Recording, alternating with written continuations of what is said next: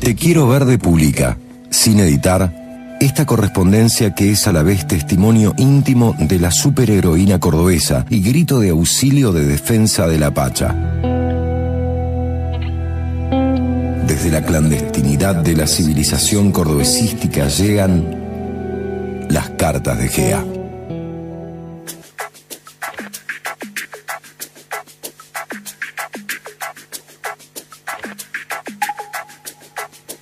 La noticia del golpe comando de la resistencia se viralizó de manera espectacular en todos los medios de comunicación cordobesísticos.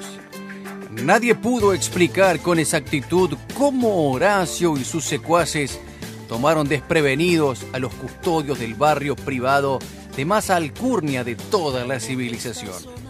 Los guerrilleros ecológicos tomaron dos casas colindantes y se atrincheraron adentro armados, con rehenes y sembrando el caos de manera repentina. Misiva número 30 del día sábado 28 de octubre.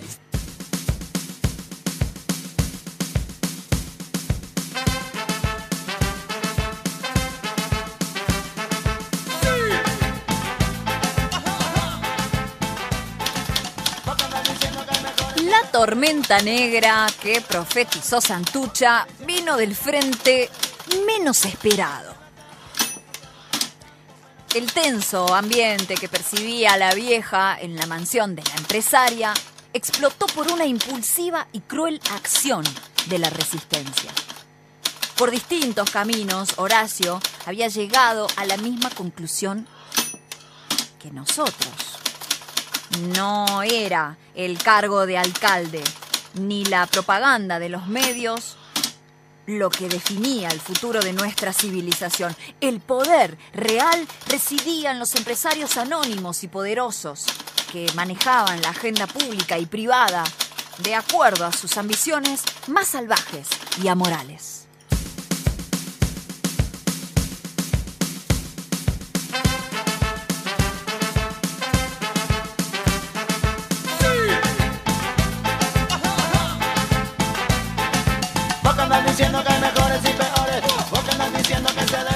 El problema que empezamos a percibir con Santucha meses atrás y por el cual rompimos eh, lazos con la resistencia es que la resistencia también era un grupo salvaje y amoral. Disfrazaba su resentimiento de lucha ecologista, pero sus métodos y ambiciones estaban cargados de una oscura y violenta energía no muy diferente a la energía de los empresarios que detestaban. La paciencia y crueldad con que planificaron el golpe era inquietante. Sabían que en una de las dos casas que iban a asaltar había un cumpleaños donde asistirían la mayor parte de los niños del barrio privado y entre esos asistentes estaba su objetivo principal, Martincito el único hijo de la empresaria más poderosa de Autovías Sociedad Anónima.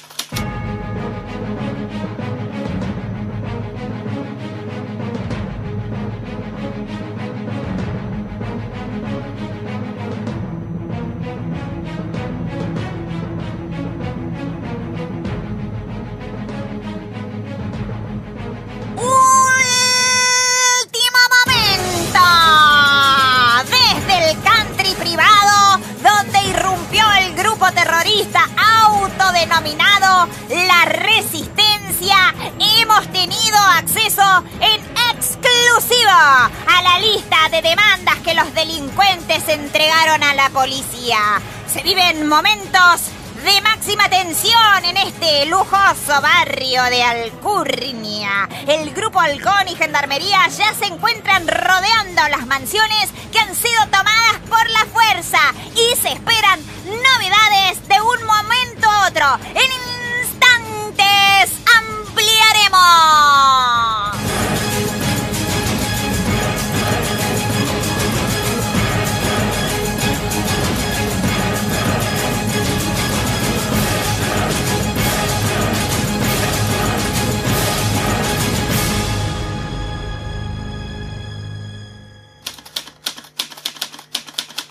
Con Santucha no podíamos creer cómo se habían precipitado los acontecimientos. Nos culpábamos por no hacer, por no haber estado atentas al desquiciado frente de la resistencia con el cual convivíamos en el mismo barrio, aunque hace tiempo que habíamos cortado relaciones. Por otra parte, fue casi cuestión de minutos que la vieja no estuviera mezclada en estos acontecimientos, ya que su horario de salida era las 14.30 y todo el despliegue había comenzado minutos después de las 15. Pero lo más sorprendente de todo es que mientras nos enterábamos de lo que pasaba casi minuto a minuto en vivo con todos los medios de comunicación en el lugar de los hechos, alguien golpeó la puerta de la casa de Santucha. Y del otro lado de la puerta, una voz familiar de niño de unos 10 años retumbó en el barrio más marginal de la ribera cordobesística.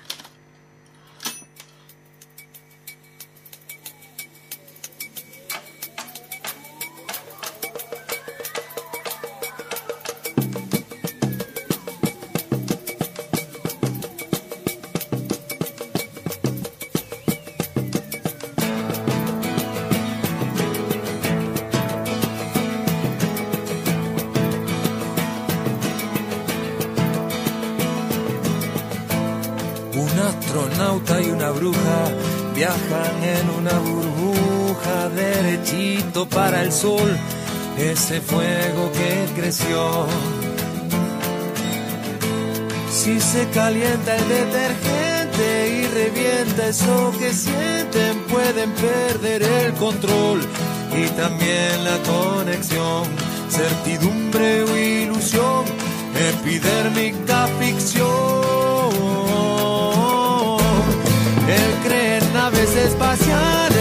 Efectos especiales que nunca verificó que en su puta vida vio. Ella practica con escobas del futuro en una bola que un colgado le vendió y también la convenció de su poder interior, esa magia de cartón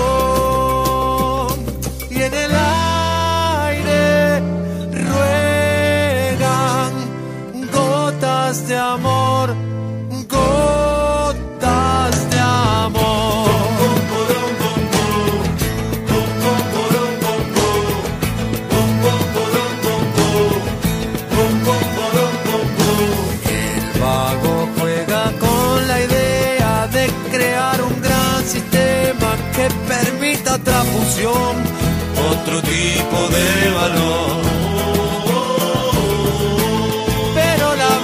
lo contiene y adivina lo que quiere porque ella fue y volvió al infierno del terror, a ese mundo tan glotón que te come el corazón.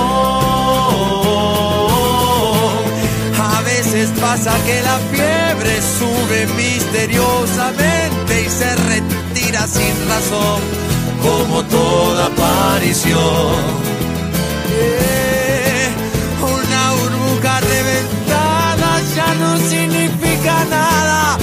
Abatido van los dos sin creencia o religión, alejándose del sol en opuesta dirección.